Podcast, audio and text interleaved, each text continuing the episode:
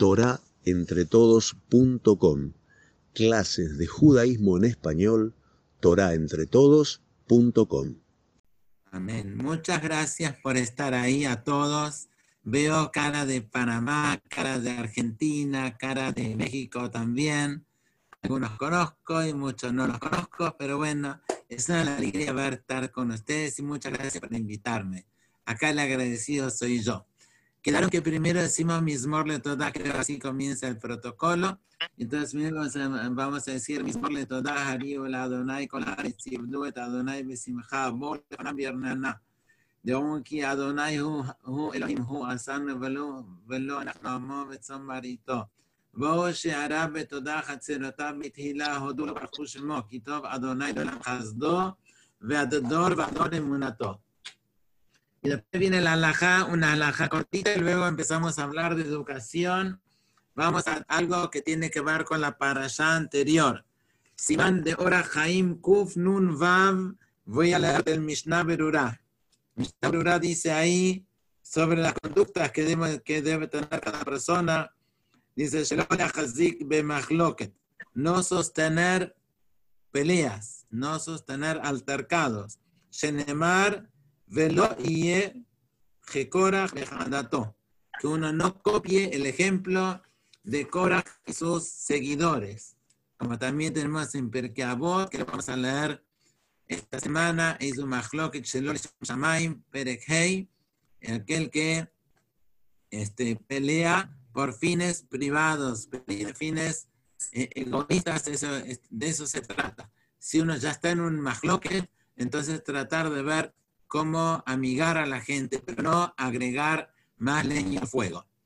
Ya esta sería la Ja Kufnunva en Saif Dalet, Sekatan Dalet de Mishnah Berurah. Muy bien, entonces creo que ahora vamos a lo bife. Vamos ahora a hablar del tema que nos convocó, que es el tema de la educación, por cierto, un tema no fácil eh, y un tema no exacto. Y entonces, más que consejo, voy a tratar de compartir algunas ideas sí les pido, una vez, una vez que hay en el comienzo del libro, este, Be'ain Yehudit, del Rab Yohanan David Salomon, que dice en la portada, lo más importante de la alimentación no es el comer, sino la digestión. Acá quizás tengamos una práctica de una, de una hora, no sé, algo así, pero lo más importante es lo que suceda después lo que uno toma nota y sigue pensando acerca del tema después. Dice, lo más importante de la alimentación no es el comer, sino la digestión. Después que terminemos de hablar hoy, lo que cada uno tomó, lo que tomó nota, lo que escribió y se llevó para pensar después, cuando uno esté pensando y, y medite en esto, no todos los puntos que hablemos, sino algunos que uno lleva para su vida, Creo que eso es lo principal. O sea, lo que uno sigue pensando después, porque si no tenemos un aluvión de Drashot y uno le gustó más, le gustó menos, pero lo más importante es lo que uno le trabaja la cabeza después, no solo lo que escuchó, sino lo que uno tomó para sí mismo. Pues entonces vamos a intentar pensar en educación en términos de Yehudim, en términos de la Torah, y vamos a dentro de eso tratar de transmitir algunas ideas. Por lo tanto, de vez en cuando vamos a utilizar la pantalla y ver este, algunas, algunos mensajes que creo que sería bueno compartir. Con lo cual acá, primeramente, entendamos, este mundo fue creado por Boreolam. Boreolam. Akadosh Baruj creó a los seres humanos en su imagen. O sea, él determinó de que deben existir seres humanos que ellos elijan seguir su camino. Él creó a las primeras personas, él hizo a Adán y Jabá, y desde entonces y hasta el día de hoy, él es el primer educador, el educador de los seres humanos, y él educa con tres, con tres este, formas. primeramente, Akadosh Baruj es el modelo como por ejemplo decimos, Mejor Makom que durante todo lugar que se habla de la grandeza de Dios, ahí se habla también de su modestia. Él muestra, él enseña con su modestia, con su modestia, él enseña con su misericordia, Mahur Rahum Afatati Rahum. Él enseña con el modelo de la manera como le habló a Adán y a Caín cuando habían pecado para darles oportunidad.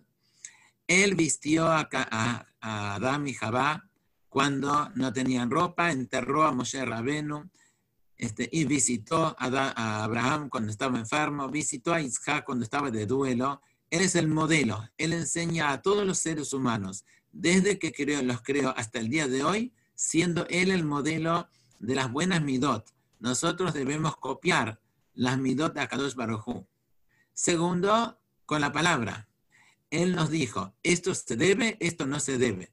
Desde que Adán y Jabá les dijo, de todos los árboles comeréis y de este no. Desde que estuvimos en Har Sinai y Akadosh Baruj nos dijo, estas son las mitzvot, esto es lo que deben hacer y lo que no deben hacer. Así nos educó para que elijamos el bien. Y la tercera, de los modos como él educa a los seres humanos, es con la asistencia encubierta. Jabal traer una persona que obra bien, se le ayuda desde el cielo.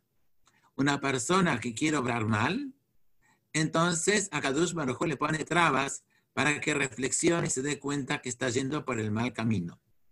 Pero de las tres maneras, con el modelo, con la palabra de enseñanza y con la asistencia, eh, la asistencia encubierta para frenarnos o para darnos una ayuda, un aliciente, para motivarnos a hacer más, Él está siempre ahí para educar al ser humano. Pero el ser humano lo hizo con libre albedrío, porque precisamente la educación es para el ser humano porque tiene libre albedrío, porque él tiene la opción de obrar bien o mal, por lo tanto, puede tener éxito y puede fracasar. Acá dos Baruj dejó la, la libertad. De hecho, la primera humanidad antes de Noah fracasó, pero esa era parte de la, de la cuestión. Akadosh Baruj hizo al ser humano para que elija hacer el bien, pero puede bien o puede mal. Ya pronto vamos a entrar los seres humanos cuando nosotros tenemos que copiar el modelo de Akadosh Baruj y también, porque Él nos incluyó, también nosotros educar a seres humanos. Pues entonces, ya volvemos, entonces hasta acá lo que dijimos es que Akadosh Baruj él es el modelo, él creó al ser humano para que elija el bien y él a nosotros nos ordenó después copiar, ser, juntarnos y nos dio el espacio también. Si uno se pone a pensar, una de las peores cosas que puede hacer cualquier ser humano es asesinar, destruir una vida. Si destruir una vida es lo peor, entonces de lo más importante sería generar vida. Akadosh Baruj nos dio a nosotros, los seres humanos, la posibilidad de traer vida al mundo. Traer vida, crear y también ser shutafim, ser socios con él y educar a esa vida, a ese niño. Y de esa manera estamos entre los tres, entre Akadosh Baruj papá y mamá, que debemos traer vida al mundo y también educarla. Volveremos a reflexionar un poquito dentro de la pantalla que vamos a mirar un poquito cómo sigue la historia. Pues aquí estamos, ¿cómo lo hace él? Los animales tienen instinto. Los papás no necesitan enseñarle nada a sus hijos, ni las jirafas, ni los rinocerontes, si bien tienen una empatía, porque eso es parte del instinto que Hashem le puso a todos los animales, de supervivencia, de cuidar a sus crías, de encontrar su alimento, de cuidarse de los, de los depredadores, de generar de su propia especie, pero no educan. La abuela rinoceronte va a ser igual que su nieta y que su bisnieta y tatarañeta, no le transmite absolutamente nada porque todo lo que necesita saber el rinocerontito o la jirafita lo puso a Kadosh Baruj en su instinto. Pero no así con los seres humanos. Los seres humanos nos hizo a imagen de él. Puso a Adam y Jabá, les hizo el ganet, los, los trajo ahí y les dijo que ellos también traigan vida al mundo y que ellos sean partícipes de la educación de, esas, de esos niños que ellos traigan. Así dicen los sabios que es los Shashutafim Adam. Hay tres socios en la creación de los seres humanos. Casi siempre cuando le pregunta a la gente o a los alumnos, bueno, bueno, ¿cuáles son los tres socios? Suelen decir papá, mamá y Hashem. Dijo, bueno, para un momento, acá están yendo en desorden. El primero que trajo vida al mundo es Hashem. Después nos incluyó a nosotros seres humanos. Nosotros recién llegamos después. Entonces reordenemos. Primero a Kadosh Baruj y nos dio a nosotros la oportunidad. Nos hizo a semejanza de Él y nos ordenó que nosotros también traigamos vida al mundo y que nosotros eduquemos a esa vida de acuerdo a los estatutos, a las leyes que Él nos dijo. Por lo tanto, nos ordenó que no seamos como los animales. Debemos preparar el ambiente en el cual nosotros vamos a educar a esos hijos. Debemos encontrar la persona adecuada para casarnos con esa persona, crear un ambiente, crear un lugar muy especial que se llama hogar, mediante un compromiso que se establece acá bajo la jupá, como ustedes ven, que hermosamente decorada también, y traer a esos bebés al mundo, dar vida, traer vida y educar a esa vida, de manera que tengan un entorno familiar como corresponde, en un entorno familiar donde hay abuelos, donde hay papás, están los niños, está el pasado, está el futuro, se une una generación con la otra, brindando y educando, sumando sus experiencias, mostrando el modelo, dando la palabra, diciendo lo que corresponde, lo que está bien y lo que no está bien, y alentando, motivando a los niños para que sigan el camino de los abuelos, como dice también en la tefilat de Shelakadosh, que nuestra tefilá Kadosh Barujú es que las ramas sean similares a las raíces, que sean los anafim como los shorashim, como las raíces de las cuales nosotros venimos. Si somos nosotros el tronco, entonces tenemos raíces que venimos de papás, de abuelos, y transmitimos a hijos que son las ramas, que son el futuro de nuestro. Y entonces hizo a Kadosh Baruj unió dos mitzvot. Unió dos mitzvot de manera que haya una, dos, dos puntos que se van uniendo uno con otro. Hay dos mitzvot que se suman una a la otra. Por un lado, está que Akadosh Baruj nos ordenó a los papás educar a los hijos. Al mismo tiempo también ordenó a los hijos a honrar a sus papás. Cuando decimos honrar a los papás, tiene distintas aristas obviamente con acciones, que me pide que le haga un café, traerle el café, con la palabra, que es más complicado a veces decir las cosas, pero aún más, lo más importante de todo es pensar bien de ellos, pensar de ellos como gente importante, gente valiosa. ¿Y por qué es tan importante? ¿Nosotros acaso los papás necesitamos que nuestros hijos nos honren? No, lo que los papás necesitamos es para los hijos. Ellos necesitan honrarnos. Educar a los hijos para que nos honren no es una cuestión egocéntrica de los papás, sino una manera que aquello que yo le estoy transmitiendo, que recibí de mi papá, de mi abuelo, mis abuelos, sea importante y cuando tenga que cotejarlo frente a tantas opciones que la vida le va a dar, mantenga eso que recibió de papá porque lo ve como una persona importante, no solo a él, lo ve a él y al abuelo, al bisabuelo que quizás no lo conozca, muchos no conocemos a los bisabuelos, y a tatarabuelo que casi nadie lo conoce, pero que se siga transmitiendo y por eso tan importante para los hijos el ver a los papás como gente valiosa e importante para que aquello que le dicen también tenga aquel valor. Y entonces nos ordenó que se unan las dos partes, el jinuj de parte de los padres y el kibbutz avaim de parte de los hijos, porque ahí es la, la unión entre una generación y otra. Miren ustedes, uno cree que es tan obvio que hoy somos Yehudim y que vivimos después de 3.000 años, habiendo pasado, transcurrido 2.000 años de galut, de las peores condiciones, siendo echados de un país a otro, y sin embargo estamos colocando el mismo tefilín, cumpliendo el mismo Shabbat, las mismas mitzvot, que hace 100, que hace 1000 y hace 2000 años y más también. ¿Por qué?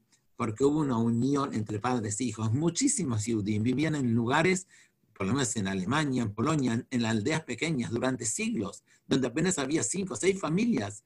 No había jajam, no había rab, no sabían demasiado, pero sí sabían una cosa. Sigo el camino que papá me enseñó. Porque el hogar era el lugar firme, un espacio firme en el cual de generación a otra se transmitía el contenido. Volvamos entonces un poquito a reflexionar un poquito más sobre lo que estamos diciendo. Entonces estamos acá con la familia unida donde hay varias generaciones, y Hashem nos dijo entonces que no jirafas, no rinocerontes, mamás e hijas, padres e hijos que le enseñan a los hijos, le enseñan a leer, le transmiten, abuelos con nietos que le transmiten, mamás con las hijas, con el amor que la hija tiene por su mamá, como la ven acá en la imagen, hay una cuestión de unir. Une lo que sucedió hace muchos años, cuando estábamos en Har Sinai, y generación a la, próxima, una, una cadena que no queremos que se rompa. Por eso es tan importante el Jinuj, porque para que la cadena de Am Israel siga transmitiéndose de generación en generación. ¿Y cómo lo, y cómo lo debemos hacer? Y volvemos el modelo que Akadosh Baruj nos enseñó. Primeramente, que los papás seamos modelo para nuestros hijos, que nuestra conducta realmente sea la mejor posible. No somos ángeles, no somos malajim, pero nuestra vida debe ser una vida de modelo, una vida en la cual vean lo bueno nosotros. Esforcémonos para que realmente vean que no, no que le decimos, no se compara lo que se escucha con lo que se ve. Ellos necesitan ver en los papás y eso es lo que va a quedar. Queda lo que ellos ven en nosotros. Y obviamente la palabra también, porque la palabra lo contiene y al mismo tiempo la asistencia cubierta, encubierta, pero siempre estar detrás de ellos para que ellos se sientan bien con lo que hace, apoyándolos para que hagan el bien.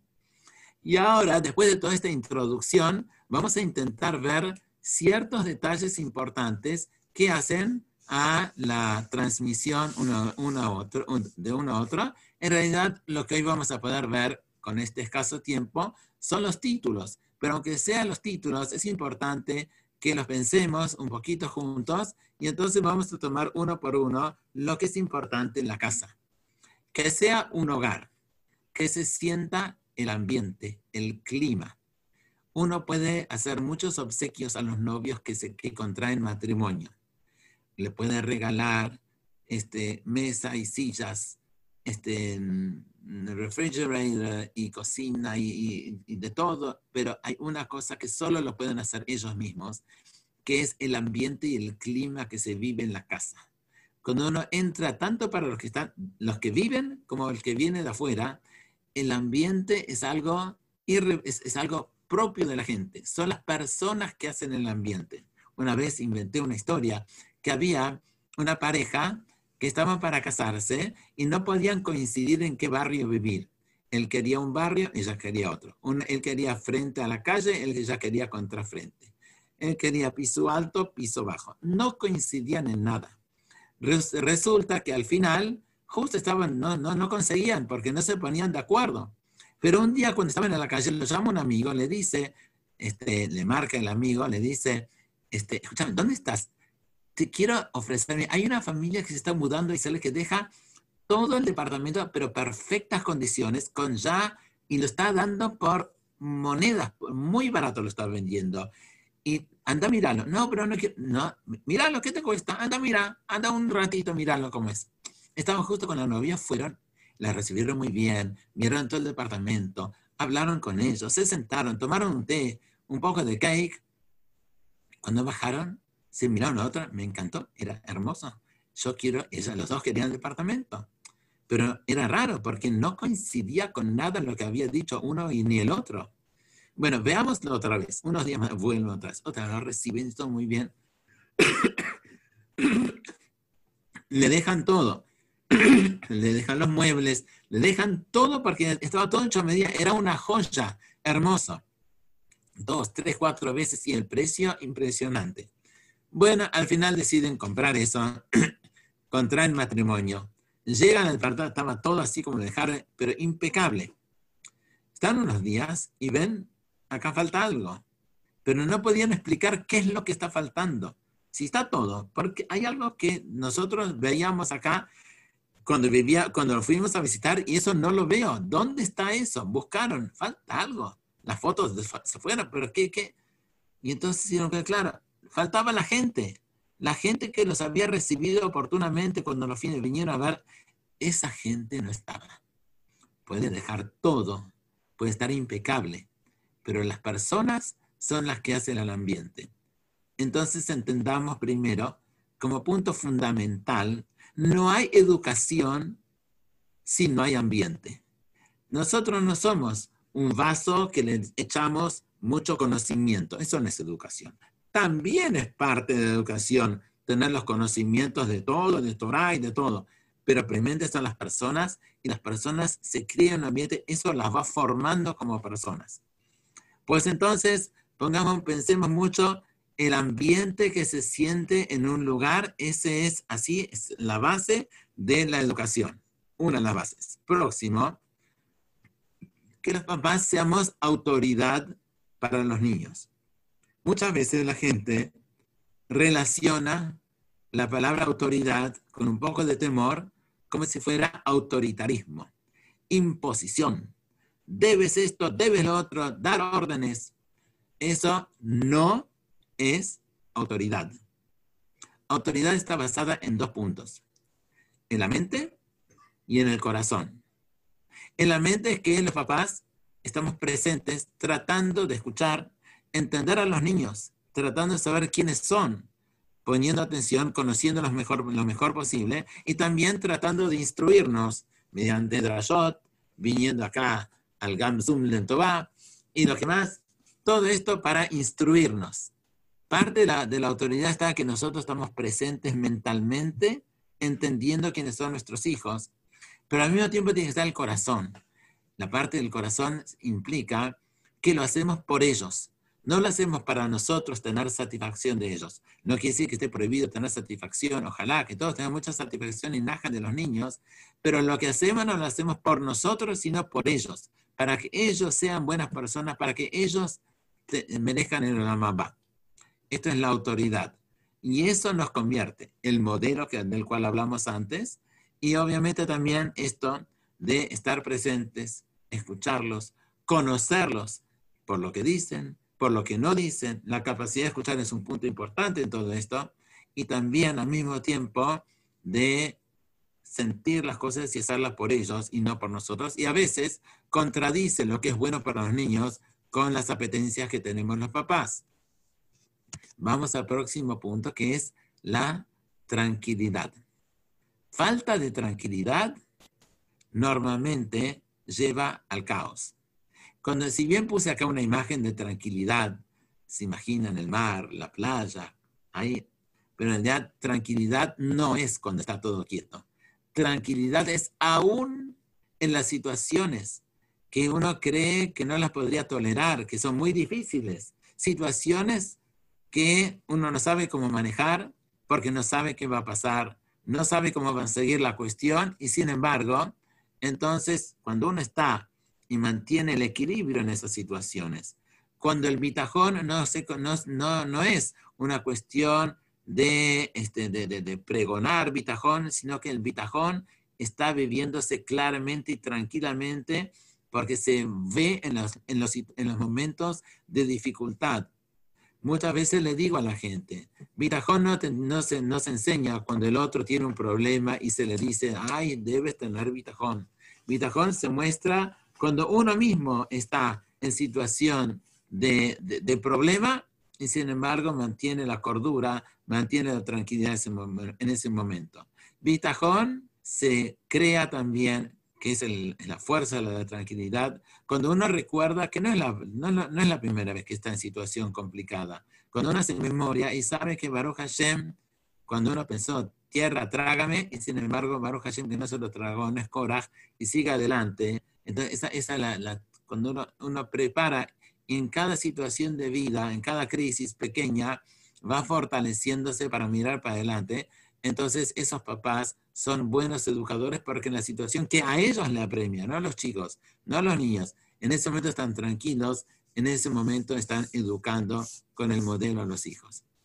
Después sigamos con el tema de la individualidad.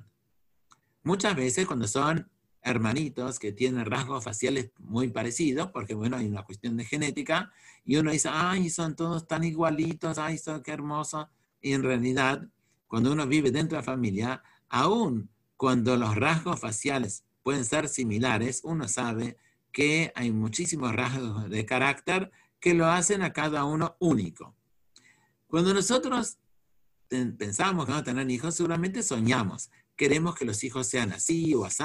Uno tiene sus sueños. A veces yo le pregunto a la gente cómo es si le dieran, antes de entrar a la sala de parto, una hoja donde pueden escribir a ver cómo quieren a ese hijo. Lo quieren alto, lo quieren con qué color de ojos, qué color de cabello, qué esto, qué modales, si quiere que sea popular, si quiere que sea bueno en deporte, si quiere que sea un tamiz llena todo, ya está ahí para entrar y entrega la hoja ahí en sala de partos del hijo que quiere. Y luego cuando sale de sala de partos, en realidad le dieron el que estaba de, de, liquidación, el que estaba barato se lo dieron y nada que ver con el que uno soñó. Quizás estuvo soñando mucho tiempo y al final ese niño no no es como uno había soñado, como uno había pensado que va a ser. Ahora, una de las peores cosas es cuando los, los niños sienten que no son los que los papás habían esperado.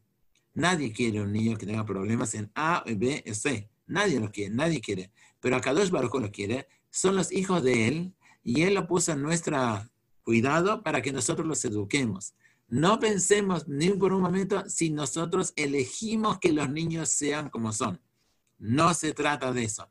A cada uno, en las diferencias que tienen, que cada uno tiene su forma de ser, a cada uno al pidarco, según sus características, darle, darle, aunque no fueran aquellas que nosotros habíamos soñado de un principio. Sigo con el próximo punto, que es el punto de la motivación. Motivación es el corazón de la educación. Motivación significa que uno quiere hacer las, las cosas. Si uno se pone a pensar un momento, ¿existe obligar a los hijos hacer cosas? Sí, existe formas de obligar. Si uno le dan, de si no haces esto, entonces no sale, si no haces otro, entonces así. Uno puede obligar, existe la posibilidad de obligar, pero uno puede obligar al hijo a colocar tefilín, pero no puede jamás obligarlo, no, no puede obligarlo a que se quiera colocar el tefilín. Uno puede decir, si no haces esto, si no lo otro, se lo va a colocar. Pero lo más importante no es solamente que se lo coloque, sino que lo quiera colocar. La gente a veces tiene un poco de miopía y piensa que la educación consiste en lo que los niños harán dentro de cinco minutos. Y no es así. Ni cinco minutos ni cinco horas. La educación verdadera es la que se va a reflejar dentro de 30 años. Cuando yo, papá, que tenía 25 en el momento, ahora tengo 55 y ya el hijo tiene, si tenía 5, tengo 60 y el hijo tiene 35. El mismo ya es papá, el mismo tiene hijos. Ahí se va a ver cómo fue la educación. Quizás en el momento los niños obedezcan a lo que los papás les dijeron, pero eso no quiere decir que fueron educados. Significa que por X motivo, quizás por presión, por miedo, lo que sea, hicieron lo que los papás querían pero al mismo tiempo que lo hicieron, quién sabe si no fue nuestro empuje, que lo empujamos tanto por la fuerza que haga cosas, lo que generó, dentro de los niños un sentido interno contrario, opuesto, porque cuanto más presionamos para un lado, también se genera al mismo tiempo la resistencia de ir para el lado opuesto cuando uno no se quiere mover del lugar. Y entonces si queremos hacer las cosas por presión y generamos dentro de ellos una presión opuesta, cuando nosotros nos cansemos y dejemos de presionar, ya hemos creado dentro de ellos un sentido, una fuerza opuesta a la que nosotros queríamos. Eso ya ahora se convirtió en parte de ellos. Hazbe Shalom. Que nosotros tengamos esa, es importante que tengamos esa sabiduría de no pensar ni un momento que las cosas se hacen por la fuerza. Educación no es forzar situaciones. Educación es intentar motivar que internamente quieran hacerlo. Y eso hay distintas maneras. No es así para, un, para una, de acá, cada cosa le estamos dedicando cinco minutos, pero no, no es por la fuerza. Motivación es por asociación, por situaciones que deben ser situaciones placenteras, la mesa de Shabbat placentera, el Bartorá placentero, las de Mirot placenteros, o sea, por esto, por sentirse parte de la familia, no sentirse que es de afuera, que no pertenece, por palabras duras que le hacen, que le hacen ver como si afuera fuera más lindo, más, siempre parece atractivo afuera. Pero tengamos como regla que cuanto mejor el clima dentro del hogar, menos fuerza va a tener el atractivo del de afuera. Y eso es fundamental para todos. Cuanto más en casa estemos cómodos, menos nos va a traer las tentaciones, lo que pasa afuera. Y en eso motivación es fundamental, porque la motivación que generamos internamente, algún día van a tener que salir. Y afuera siempre va a haber muchas opciones y muchas tentaciones. Y lo más importante, que tenga esa fuerza interna para que a pesar que todos, el Señor, gran Señor, todos hacen, todos viajan, todos comen, todo esto, el, el todos no tenga, que es un demagogo el todos, dirige la vida de la gente, que tengan esa libertad de hacer a conciencia lo que deben hacer y no lo que todos hacen porque está de moda, porque se puso así. Y entonces para eso necesitamos mucho invertir en la motivación hacia ellos. Seguimos con el próximo punto, que es la construcción de ellos. Si ven acá el niño está con los, este, con, con, los eh, construyendo algo, pero en realidad, cuando puse la palabra construcción, es el deber de los papás de construir a las personas, formar a los niños. Y eso está íntimamente ligado con la autoestima de los niños, de los niños de los grandes. Se ha hablado mucho, no voy a entrar en toda la, la el otro día hablaron sobre autoestima también, solo quiero decir que no vinieron los marcianos desde Marte y se llevaron, se chuparon la autoestima de los seres humanos de acá. No. los seres humanos nosotros fuimos permitiendo que decaiga la autoestima de niños y de adultos, con la hipercompetencia en todo lo que hay, pero por encima de todo por nuestra vida pasiva, no activa y no creativa. Desde que fue la revolución industrial hace más de 200 años, el ser humano tiene cada, vez más tiempo libre y menos crea, menos fabrica, menos hace, ni estudiando Guimara, pintando, no, está sentado frente al televisor horas y horas, o sea, en pasividad. Y la Torah dice, no, la Torah dice, en, creo que es en dice, Adam la amal yulad, la persona fue creada para esforzarse. Cuando las personas se, se esfuerzan a hacer las cosas, eso genera autoestima.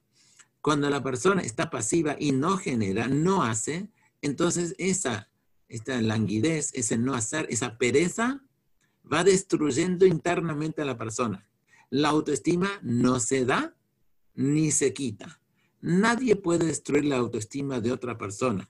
Lo que los papás debemos hacer y los maestros y todos los docentes, debemos generar el ambiente para que el niño desarrolle internamente su autoestima. ¿El niño o el grande? No pensemos que ya porque no lo tuvimos de niño, entonces ya estamos perdidos.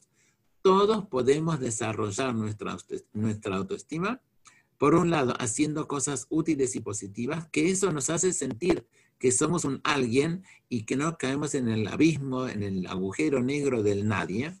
Y cuanto menos estemos acostumbrados que tenemos que mostrar todo lo que hacemos por que los demás aprueben, like it o me gusta, sino que sabemos que ni que lo vean, que no lo vean, problema de demás, que yo tengo que estar satisfecho haciendo cosas útiles y positivas sin tener la aprobación de los demás, vamos a estar en el curso correcto. No estamos perdidos en esta pandemia de falta de autoestima. Y al mismo tiempo también entender que autoestima no es gaba, no es orgullo vanidad. Autoestima es el valor verdadero del ser humano por haber sido creado por Akadosh Baruchu. Lehodot leshem kocheja beach, sentirse meshubach bitehilateja.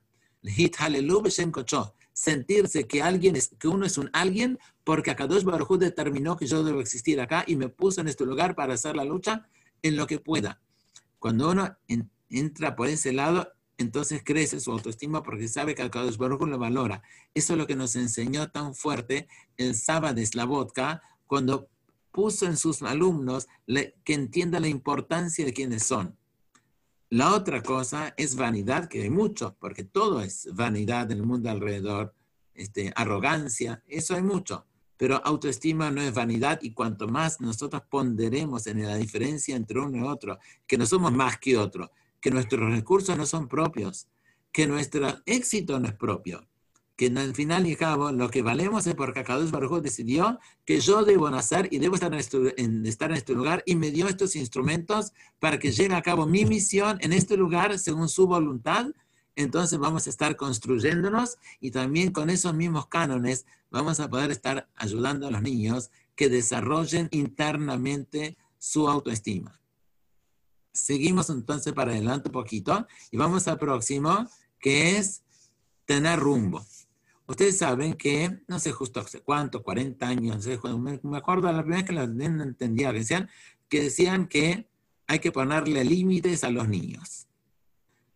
Daniel Lepanema le dice, la vida no pasa por límites. Límites no es parte de la educación judía.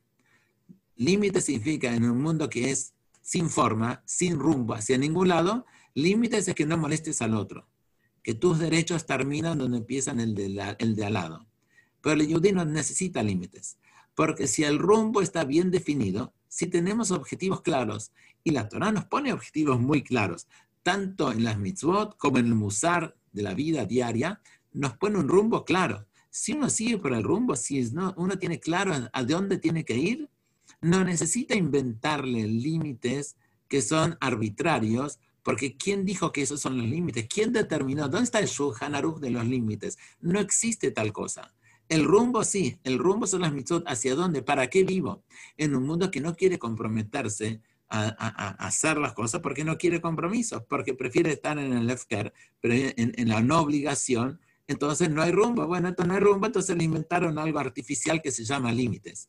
Pero no de eso se trata, se trata de saber para qué vivo y ese, ese conocimiento esa, e, esa internalización de a dónde voy con mi vida y para qué vivo y por qué Akadosh Baruj quiso que yo nazca y por qué me puso donde me puso y a dónde debo intentar llegar. Después él determinará si llego o no o cómo lo hago también, pero en eso está el rumbo y eso automáticamente también hace que la vida propia, sin que alguien de afuera, que la vida propia, este, sin que alguien de afuera se lo marque, la vida propia tenga sus límites. Vamos entonces al próximo y vamos a ver que nosotros no vivimos solos, vivimos con un entorno. Hay otros alrededor y bueno, uno ve, el entorno puede ser favorable, a veces sí, a veces no. Tenemos todas clases de ideas que nos rodean y estamos en Galut hace dos mil años. Yo soy hijo de refugiados. Mis padres vivieron durante la Shoah en Europa no estaba en los campos de concentración, pero mi padre sí, alaba Shalom, estuvo en campo de trabajo forzado junto con Rav Soloveitchik y Rav Steinman en Suiza eh, y trabajaron duro, pero Baruch Hashem se salvaron la vida. Bueno, esto fue así. Nos enseñaron a nosotros que a pesar que fuimos a escuela no judía, nos dieron fuerza. Por encima de todo, nosotros confiamos en nuestros papás porque ellos demostraron ser confiables. Aun cuando nos fuimos a las Ishibot y los seminarios, cada uno de los seis que somos, y nos fuimos por muchos años, no volvíamos ni en verano, ni en invierno, ni en Sukkot, ni en Pesach. Personalmente yo estuve ocho años fuera de mi casa sin, pisar mi casa. Vi a mi mamá dos veces en esos ocho años. No se hablaba por teléfono porque era caro y tampoco existía ni WhatsApp ni, ni, ni ninguno de los, de los que tenemos nada. Nada existía. Existían cartas que iban y venían.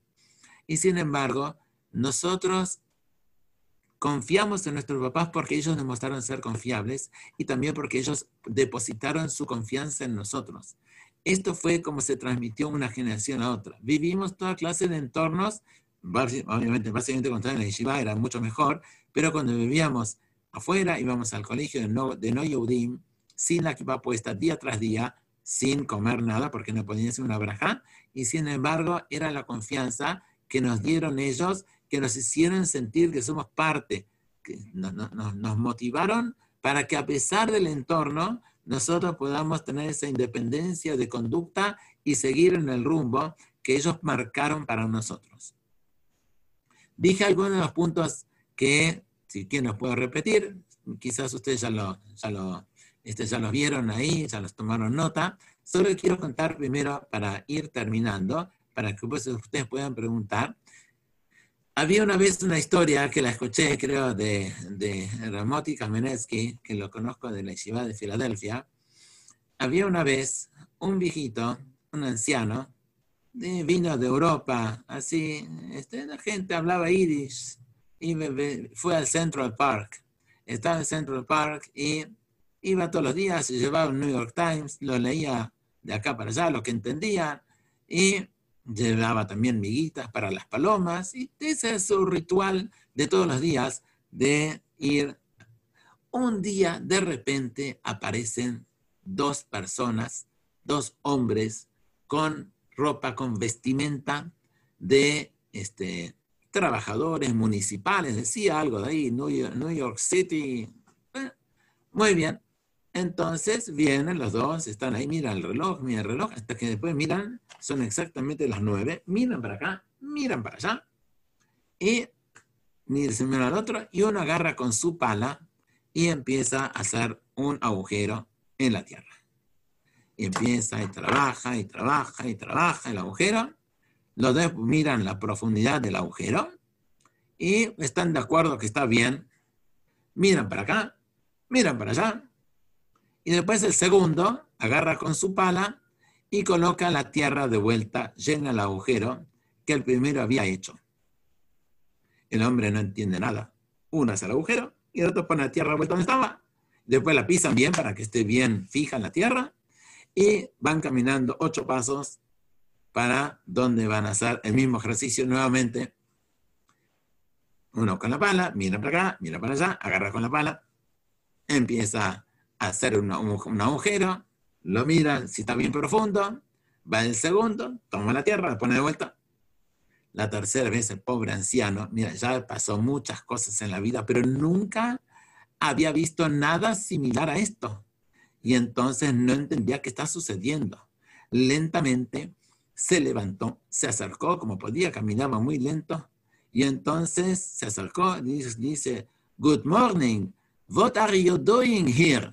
¿Qué, estás, qué están haciendo así en, acento polaco? Y entonces le dice, lo mira, como que, ¿cómo que están? We are working. Working? Yeah, yeah, working. This is working. I never saw anything like this. Que nunca vio algo así. ¿Qué quiere decir trabajando?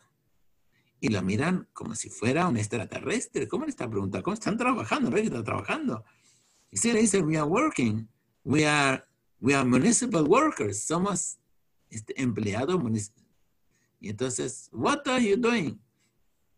We are gardeners. Nosotros somos los que plantamos los árboles acá en el jardín. We are a team of three people. Somos un grupo de tres.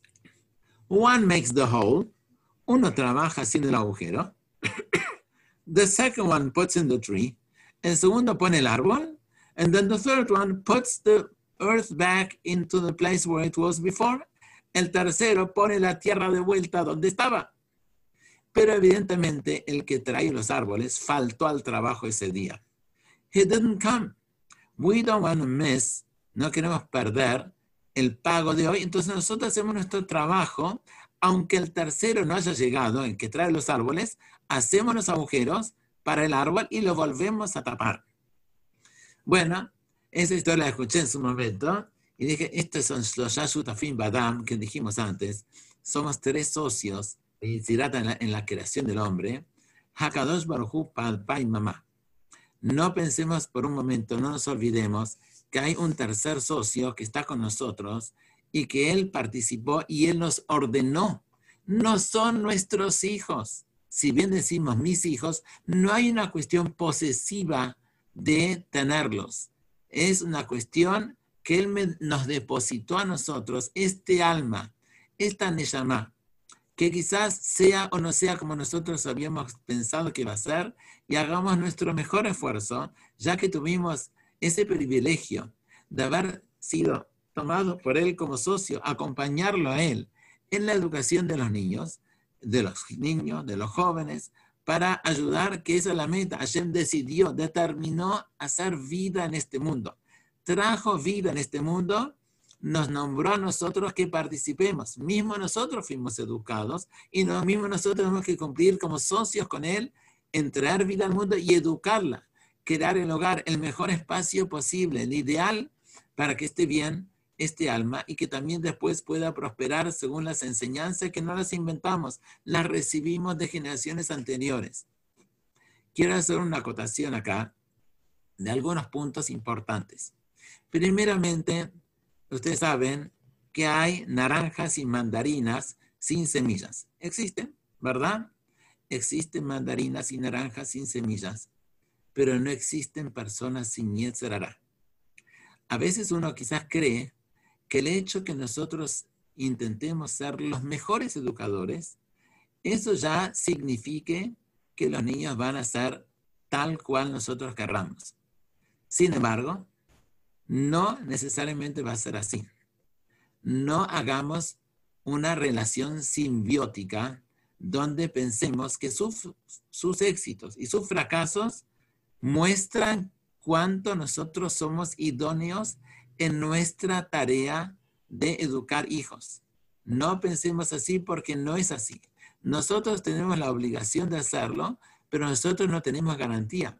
Imagínense, somos socios de Akadosh Baruj Si él mismo no tiene garantías, Akadosh Baruj hizo seres humanos y sin embargo, él no tiene garantía que a pesar que nos educa a los seres humanos, no tiene garantía que los seres humanos seamos buenas personas.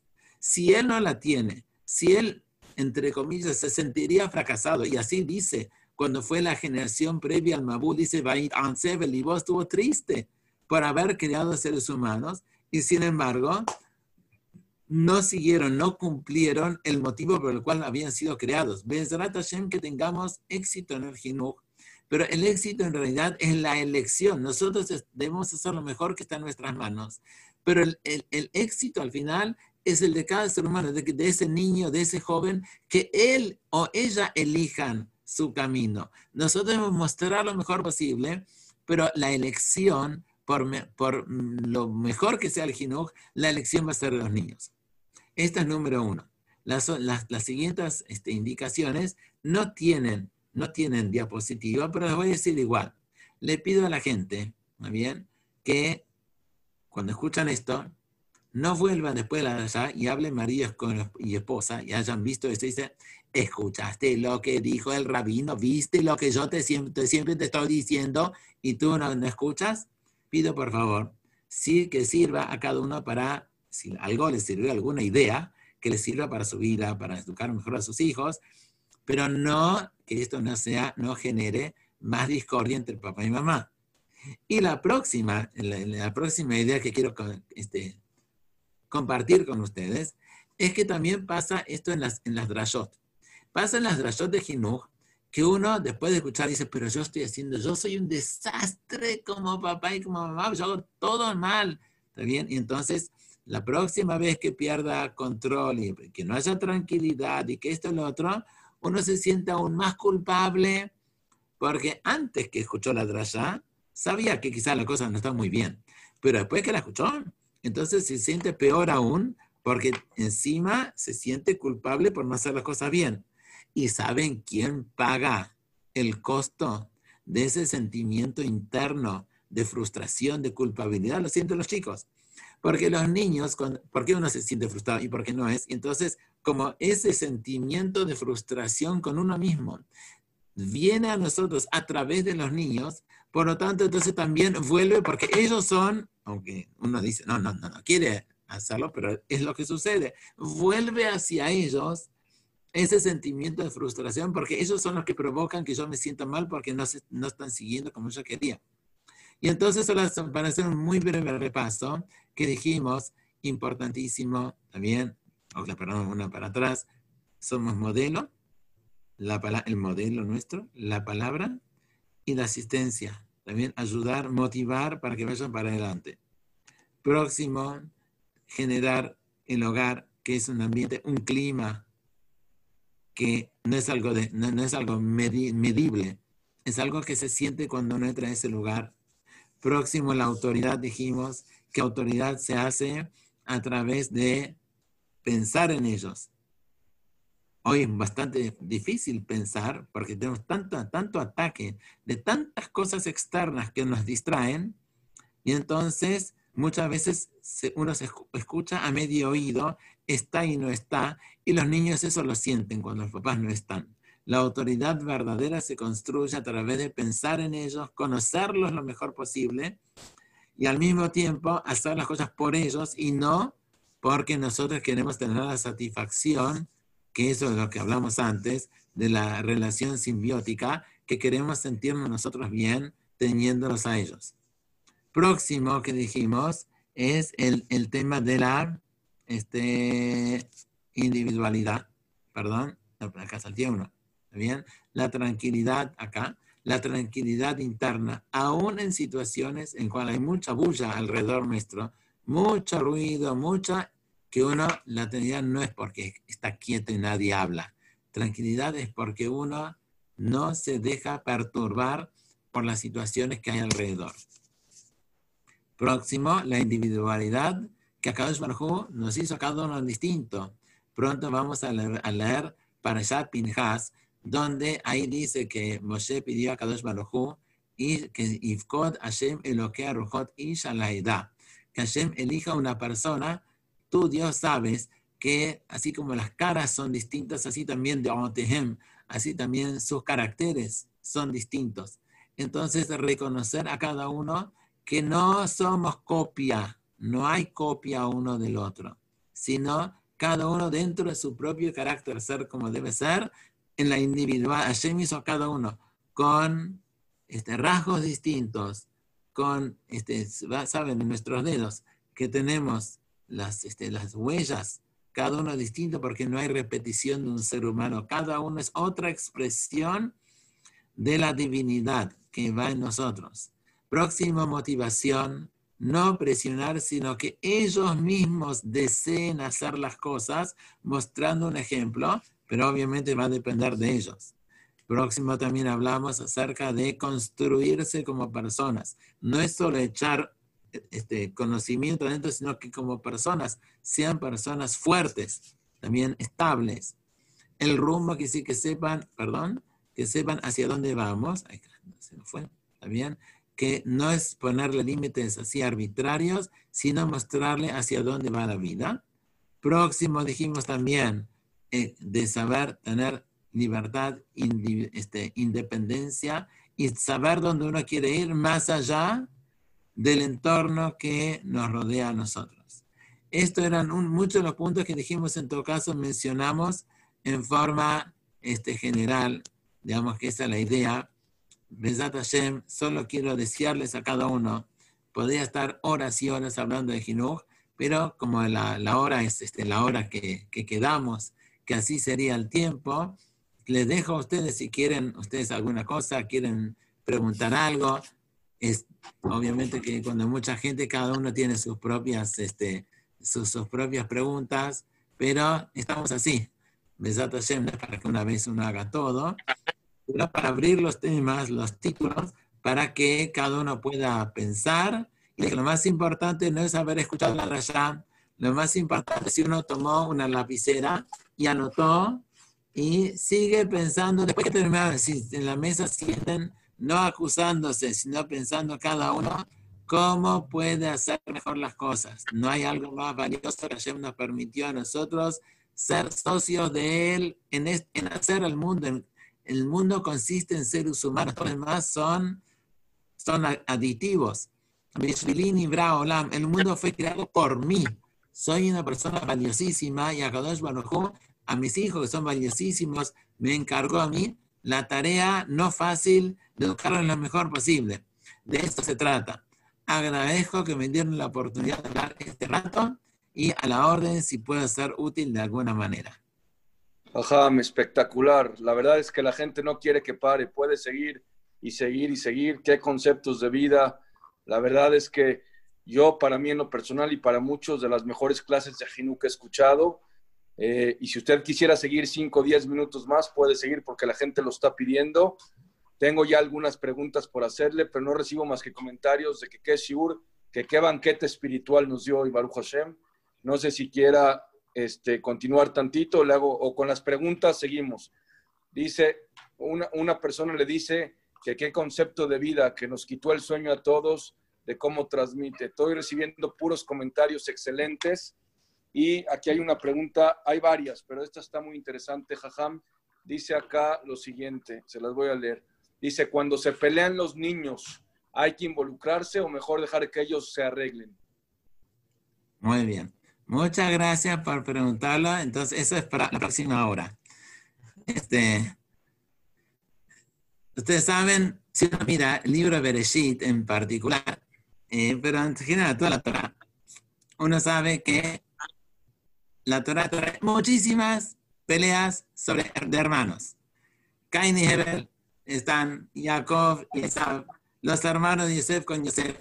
La Torah no, trae cuentitos, no trae historietas, trae enseñanza porque piensen ustedes, la, este, la diferencia entre hermanos, la rivalidad entre hermanos existe desde que existe el mundo, en todas las culturas, en todos los idiomas, siempre existió. Con lo cual, si uno ve que fue algo siempre, uno se podría preguntar, ¿qué pasó a Kadosh Baruj ¿Te equivocaste? ¿Por qué hiciste un mundo con rivalidad, hermanos? ¿Por qué no lo hiciste distinto? ¿Qué sentido tiene? Si Hashem lo hizo, es porque es parte de la educación de los niños, es esta situación en la cual hay rivalidad. Y bueno, eso viene la, cual, yo, Hashem no me designó a mí abogado de él, que yo lo defienda, no me necesita como abogado, pero yo voy a sugerir algo, tanto sobre esto, sino después también sobre la adolescencia. Akadosh Barjo no se equivocó. La rivalidad que hay entre hermanos, que de paso es una, le pregunto a los alumnos, ¿está bien? ¿Con quién es más fácil llevarse? ¿Con los amigos o con los hermanos? Y la gente que responde normalmente, con los amigos. Y dicen, ¿por qué con los amigos más fácil? Y porque los amigos uno los elige. Segundo, con los amigos uno no convive 24 horas que le me puso, me desordenó la cama, me sacó. No, no, los amigos, uno, ya está. Bueno, precisamente por aquel motivo por el cual la gente dice que es más fácil con los amigos que con los hermanos, por eso Akadosh Baruj hizo que tengamos que nacer en hogares con hermanos, que normalmente en forma automática genera rivalidad porque está todo el día juntos y aparte, aparte compiten, compiten por la atención de los papás, etcétera, etcétera. Con lo cual, siendo así, entonces si Akadosh Baruj nos hizo en una situación de rivalidad y nos dio un papá y mamá, es que para que los papás y mamás enseñemos a nuestros hijos a vivir dentro de la situación de rivalidad, de diferencia, conviviendo día a día, a pesar que nosotros no elegimos. Nosotros no elegimos a nuestros hermanos. Casi que no elegimos a nuestros compañeros de grado del aula, del salón, no sé cómo dicen otros países. ¿Y saben qué? Y tampoco elegimos al marido y a la esposa. Y no lo voy a decir por motivos este, espirituales, no los elegimos porque aun cuando se casó el muchacho Moshe con la niña, con la muchacha Rivka, el Moshe tenía 23 años y Rivka tenía 19. Solo conocieron a Rivka de 19 y a Moshe de 23, que no tenían problema alguno porque los papás los cuidaban. Pero no conoció a Rivka de 33 que tiene ni cinco niños alrededor que se están trepando por, las paredes, ni tampoco conoció a Moshe, que tiene sus problemas económicos del negocio que está atareado. No conocieron, solo conocieron aquel picture que tuvieron cuando se casaron, pero no conocieron cómo se son. No, no, nos casamos con, no nos casamos estatuas. Y entonces, y, y tienen que convivir con este hombre, con esta mujer, en la cual su elección fue parcial, fue una elección de cierto momento de la vida, de cierta situación, y no elección de todo lo que viene después. Y a pesar de eso tienen que convivir. ¿Y saben dónde tienen que haber aprendido a convivir? Con la guía de papá y mamá. Que a pesar de la rivalidad entre hermanos, que Akadosh Baruj hizo que haya rivalidad para que los papás y mamás podamos enseñar a nuestros hijos a cómo se convive dentro de esta situación de diferencia de rivalidad y que igual se puede y se debe, se puede, se debe convivir. Con lo cual, si eso le sirvió de respuesta, quizás fue un poco larga la pregunta, se puede mucho más la rivalidad, pero creo que Akadosh Baruj seguro, no creo, sé que no se equivocó. Y si, y si es algo que fue de toda la vida, en todas las generaciones, en todas las culturas, es porque Akadosh Baruj lo hizo para que enseñemos a través de esa situación cómo se convive a pesar de la diferencia. Ajá, aquí hay una pregunta es muy bonita. Dice, ¿cómo motivar a los niños para que hagan tefilá sin tener que obligarlos? Hoy, sin duda, es una de las preguntas más conocidas de Jinuj. Es cómo se motiva a tefilá, ¿verdad? Bueno, este, todo lo que sea motivación tiene que pasar por la alegría, por la comprensión, por este, intentar sensibilizar a cuánto vale el acto que va a hacer y no por obligación. O sea, que uno lo puede motivar, por ejemplo, diciendo, mira, hoy está la gente con esto, la gente está sufriendo por lo que sea, porque la parnasá se le cae, depende de la edad, para no asustarlo, no, no generar miedos, porque se le está cayendo la, la, la parnasá, o porque tienen parientes que están enfermos, que están en, esto, o que están tristes por haber perdido un pariente y están decaídos. Están... Entonces, esto, cuando uno le explica la situación y lo ve como algo puntual, no lo ve como algo genérico, este, ambiguo, sino como algo, algo real, bueno, hagamos algo, eh, vamos a pensar un momento en lo que está pasando esta gente, y, va, y entonces esa clase de identificación lo acerca a uno a que, a que lo que haga lo haga de corazón. Jajam, aquí hay una pregunta que me imagino que es para una conferencia completa, está espectacular. Dice, ¿cómo tratar a un hijo, a un hermano que es giloní, cuando toda la familia es jaredí? Eh, bueno, sin duda que Hashem no tuve que vivirlo, pero sin duda que es una de las preguntas difíciles. Pero ustedes saben que hay una, un videito que hicieron acerca de Ravolve, que tuvo un hijo que se alejó de la familia, se alejó de la forma de ser del padre, y ahí lo están haciendo como ese hijo viene a casa, obviamente no son, son actores que lo hacen, y que lo recibe en casa con un amor espectacular, como lo quiere, como lo quiere ese hijo. Y al final, ese hijo que iba, tenía las llaves del carro, deja las llaves y se va caminando. Lo viene a visitar al padre, vino con el carro y en Shabbat, obviamente, estamos hablando, y al final deja y va. Pero fruto de que el papá le dio ese amor incondicional y que no estaba, creo que incluso le preguntaron una vez a Ramón, dijo, dice, él hizo todo, de acuerdo, lo conocía a su hijo, dijo, dentro de todo lo que, lo que era, hizo lo mejor que podría dentro de su, de su capacidad. Ajá, tengo aquí una de preguntas que podemos estar, no sé cuánto tiempo más tenga. Todo el mundo me pide la segunda parte, que si nos puede dar otro shiur de motivación y de jinuj. La gente está encantada y no quiere parar de oírlo. No sé, tenemos aquí unas preguntas más, le voy a hacer una más. Eh, dice, ¿qué hicieron los padres del Jajam, me imagino que de usted, para que le generaran confianza y temor y amor por Hashem y su Torah, a pesar de las circunstancias sociales de la época? Bueno, nosotros éramos distintos a todos los que había alrededor. Creo que éramos la única familia que no tenía televisor en casa, por ejemplo, cuando éramos niños. No había, era, sabíamos que éramos nosotros. Había vida familiar.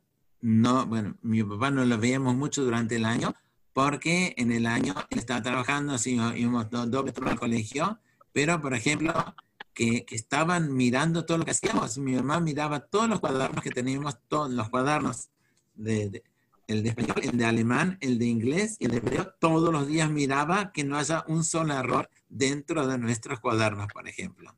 Él estaba con nosotros cuando era verano, íbamos por un mes a un lugar que se llama Chascomús, que queda a 120 kilómetros, y estudiaba con cada uno de nosotros una hora, una hora de reloj, estudiaba una hora de 60 minutos, no 59, una de 60 minutos. Lo mismo era cuando dice este, que el sí sea un sí y el no sea un no. Nunca jamás vimos a papá y mamá discutir, algún momento han discutido y decidido los temas, a nosotros nunca vimos como que uno tuviera una opinión al respecto y otro tuviera otra opinión. Había una coherencia que de alguna manera estaba claro porque no había un, disenso en las opiniones de ellos frente a nosotros los hijos. Y como esto, cuando ellos no exigían eh, dudas y dudas y dudas, a lo que digo, no lo que hago. También no existía eso. Todo lo que exigían de otros es lo que hacía el mismo. No había otra, no había otra opción. Era, es, eso genera confianza. Todas las cosas que tiene que ver, que no, no ve discrepancias, eso mismo genera confianza y creo que eso fue la base de la educación que recibimos. Precioso. ¿Le puedo hacer tres preguntas más, Jajam? Aquí, por cierto, me, preguntan a mí, Jajam, que si ustedes Jajam... Si me duermo, me duermo, dale. Jajam, me preguntan que si ustedes Jajam o es Malaj, me están diciendo. ¿Qué? ¿Qué? que si usted es jajam o es malaj, me están preguntando. No sé si es malajín, malajín están los malajín. Un malaj, la traducción es un shaliach, es un mensajero, ¿no? Es un mensajero. Creo que esto es lo pusieron nosotros. Mis mi papás invirtieron en nosotros. Uno dice que nosotros nos fuimos de casa muchos años. Los jóvenes, dentro de todo, no sufrimos tanto. Si algún momento me pongo a pensar que nuestra mamá, Lea Shalom, que ella quedó con la casa vacía. Quedó, no había nadie en casa. Se fueron todos y estaba sola, mucho tiempo sola. ¿Y por qué? Para que nosotros estudiemos, para que nosotros progresemos. Eso mismo de niño, seguramente no, sé, no creo que lo, yo no haya sabido valorar como corresponde ese enorme esfuerzo que hicieron para, en casa, eh, todo. La ropa que tuvo mi bar mitzvah, fue hand-me-down, se dice de mis hermanos mayores. No se gastaba en cosas superfluas, se gastaba en lo necesario. Se ahorraba, se ahorraba, se ahorraba. ¿En qué se gastó ese dinero? En mandar, enviarnos a nosotros a estudiar llevar los seminarios. Era como el foco, se notaba que el foco de su vida estaba puesto en los hijos. Y creo que eso fue, la, fue lo que nos transmitieron. Qué bonito, Jajam. Dice acá, Jajam, otra pregunta que tengo acá. Dice, em, me pregunta una persona, ¿cómo hacer con familiares muy cercanos que son gilonim e intentan influir esta shita en mis hijos? Otra vez porque creo que está ya medio cortado. ¿Qué, ¿Lo tienen parientes gilonim y...? Dice, ¿cómo hacer con familiares muy cercanos que son gilonim e intentan influir esta shita en mis hijos? Yo creo, a ver, los papás y mamás tenemos una obligación hacia Kadosh Barujú. Somos socios de él. Ni un tercero tiene derecho en hacerse cargo. Nosotros hacemos cargo. Nosotros somos los papás. Si el de afuera quiere ayudar, pues que ayude en lo que nosotros determinamos. Una de afuera no tiene derecho en influir en mis hijos. Bien. es verdad que fuera hay entorno de todo y no podemos impedir, no nos podemos encerrar en la casa y solo ya, que está, me, me, dio oportunidad de decir algo que dice el Rab Hirsch en Parashat Vayera, antes que nazca Yitzhak. Dice que después de la destrucción de Sdom, entonces este, Abraham se mudó. Se mudó, de, vivió en, entre un lugar y hay Vayagor Begrar. Dice Rab Hirsch, ¿por qué se mudó Abraham vino y se fue a vivir ahí, medio en la ciudad, medio afuera, Dice, Abraham vino, se le avisó que iba a tener un hijo. Y la pregunta de la pregunta que tenemos todos, el, el afuera muchas veces influye en forma negativa. No le puedo negar que existe el afuera. Dice, si yo llevara, si Abraham llevara en su momento a Isaac al desierto, donde no hay absolutamente nada, o sea, entonces no hay nada negativo, es como que una persona estuviera totalmente aislado, saben lo que es un virus, ¿no? ahora todos sabemos, somos expertos en virus, ¿verdad? Entonces la persona que está en un lugar aséptico, cero, cero contaminación, apenas entra a la sociedad y hay un mínimo de contaminación, va a ser mucho más cercano a que, se contagie. En cambio, una persona que ya este, tiene anticuerpos, esa persona tiene más fuerza para sostenerse a pesar de, los, de, los, contagios que pueda haber. Con lo cual dice, si se va a ir al desierto total, Isaac no va a saber cómo vivir con el entorno negativo. Tampoco lo puedes llevar a Piccadilly o a, no sé, a Times Square, donde la cosa está mal. Entonces, tiene que tener, tiene que saber que existe uno afuera y tiene que tener los anticuerpos para saber cómo luchar con lo de afuera, cómo seguir estando, tener su camino a pesar que afuera es, lo opuesto. Así aplica, fíjense, en el Perú de Rav Hirsch, que fue el educador. Él hizo la Hirsch Schule en Frankfurt, ahí estudió mi papá, y así nos enseñó a nosotros Rav Hirsch. Existe afuera, no podemos evitarlo, pero debemos generar internamente anticuerpos para que eso no nos influya. Los parientes no tienen derecho. Ahora, uno sí puede ser, mira, explicar a los niños, ¿Por qué existen? Los queremos, los amamos, son parientes, es el abuelo, es el tío, lo que sea, los amamos, pero ellos no conocen Torah. Nadie les explicó nunca y nunca entendieron la importancia de Torah y por lo tanto los amamos, pero nosotros no vamos a hacer porque no es el camino de la Torah. Rab, esta pregunta, a ver qué opina. Dice, en esta generación que no da posibilidades de futuro para los jóvenes en el ámbito que sea trabajo, estudio, pareja, ¿Cómo incentivamos a la juventud a, perdón, a proliferar? Otra vez, puedo escuchar de vuelta porque no, no, falta. En esta generación, en esta generación que no da posibilidades de futuro para los jóvenes en el ámbito que sea trabajo, estudio, pareja, ¿cómo incentivar a la juventud para que salgan adelante, para proliferar?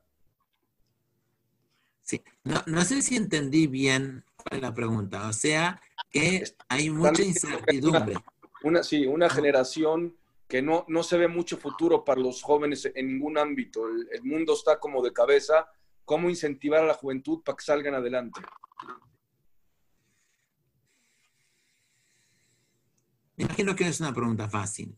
O sea, eh, el error más fuerte del siglo XX fue, después de la Segunda Guerra Mundial, que cada vez se iba creciendo como que parecería como que fuera endless, que fuera este, interminable la prosperidad, que cada vez va a haber más y vamos a estar mejor, mejor, mejor, hasta que se chocó con la pared y se dio cuenta que fueron únicamente este, sueños y que no son reales, porque en realidad nosotros sabemos que nada material jamás satisface a los seres humanos.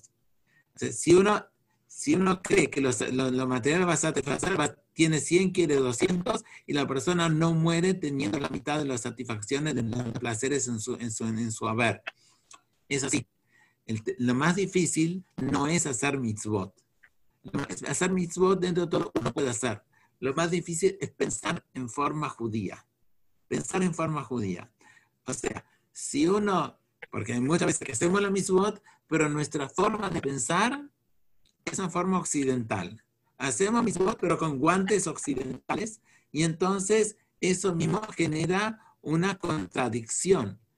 No, no, no va. La Torah no va con lo material. Necesitamos material, sí, pero el materialismo jamás es un objetivo. Ni los lujos, ni la ostentación, ni todo eso. Si nosotros pudiéramos de alguna manera volver a la realidad judía que está puesta en la sencillez, en lo simple, en las cosas importantes de la vida que, son el amor uno por el otro, en todo lo que la Torah quiere, no solo, no solo que cumplamos las mitzvot, que obviamente es importante, sino también cómo las cumplimos, cómo pensamos, cuáles son nuestras prioridades en vida. En algún momento, este, bueno, me, senté y hice una lista de 39 puntos de, de de qué le enseñamos a nuestros hijos. ¿Cuáles son?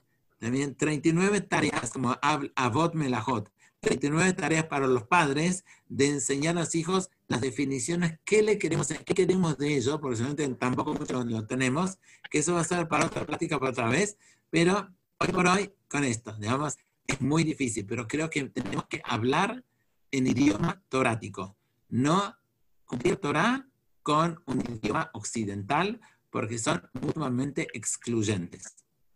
Esta es la última que le hago, Raf. Es una pregunta muy fuerte, pero creo que solamente pocas personas en el mundo como usted la podrían contestar. Dice acá, es una persona que escribe de Perú. Dice, fui al único colegio judío de Perú, un colegio sionista, antirreligioso y muy violento. una educación en casa con 3% de judaísmo al año y hoy 0% de posibilidad de encontrar una pareja judía aquí en Lima. La pregunta es, hoy en día, ¿por qué cuidar un mínimo de judaísmo y no hacer lo más obvio que es asimilarse? La, a ver si entendí bien. La pregunta es, ¿por qué tengo que seguir manteniéndome como judío y no intento asimilarme? Él dice que, él dice que en Perú el judaísmo está muy bajo y que la escuela donde fue el judaísmo era del 3% y ahorita hay 0% de probabilidades de casarse con, con alguien judío. Dice, ¿por qué cuidar lo mínimo y mejor, como decir, en vez de cuidar lo mínimo, mejor me asimilo? Una pregunta, un comentario fuerte y no, no sé, no sé si usted pueda responder algo a esto. Es muy difícil ponerse en la cabeza de otra persona. Eso es lo más claro, que uno no puede pensar por otro. Evidentemente la persona sabe, porque hay mandato interno, que debemos recibir y transmitir la Torah a nuestros hijos y que ellos sigan cumpliéndola, más allá de las circunstancias. Nadie tiene certeza que uno se quede ni en Perú ni en donde sea. Mis papás nacieron en Alemania y tuvieron que escaparse de Alemania por los nazis.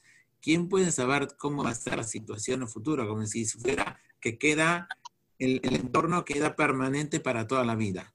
Sin duda que es una mitzvah enorme educar a los hijos a que sí observen y lo mejor posible y que se relacionen. Si ahora tenemos estos dichosos aparatos que se llaman, este, no sé, ordenadores, computadoras, para poder relacionarnos, ¿por qué tiene que estar? Es verdad que de alguna manera necesita convivir también con la gente que está en la escuela, pero también si realmente quisiera, puede relacionarse con otros niños y con, otras, con, otra gente, porque si lo busca, le vamos a encontrar de México a Panamá, Argentina, donde estemos, o vamos a encontrarle amigos con quien pueda conversar, con quien pueda compartir cosas. Hoy el mundo es mucho más pequeño que antes, es verdad que ahora no hay aviones, pero digamos, el mundo se achicó y si el que realmente quiere puede encontrar amistades fuera de ese, de ese espacio tan reducido, que bueno, algún, es, así, el, el galut es así, que la gente se va reubicando a veces por la fuerza y a veces por propia voluntad,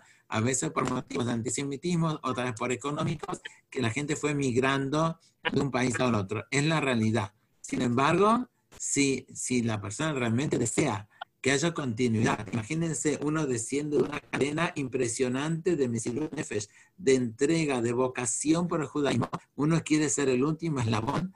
Todos hicieron tanto esfuerzo para llegar hasta acá y uno quiere renunciar a todo eso y tirarlo por la borda. Seguro que uno no quisiera hacer eso. ¿Es difícil? Es difícil, seguro. Imagino que Perú debe ser 20 veces más difícil que en Buenos Aires o en México. Sin embargo, el que busca y yo lo vi, yo vi en lugares pequeños que la gente educó a sus hijos mejor que si estuvieran en Jerusalén o New York. También los educó mejor. ¿Por qué? Porque hay una relación personal padres-hijos que si el papá realmente le importó, entonces compartió con el hijo y el hijo siguió el ejemplo de los abuelos.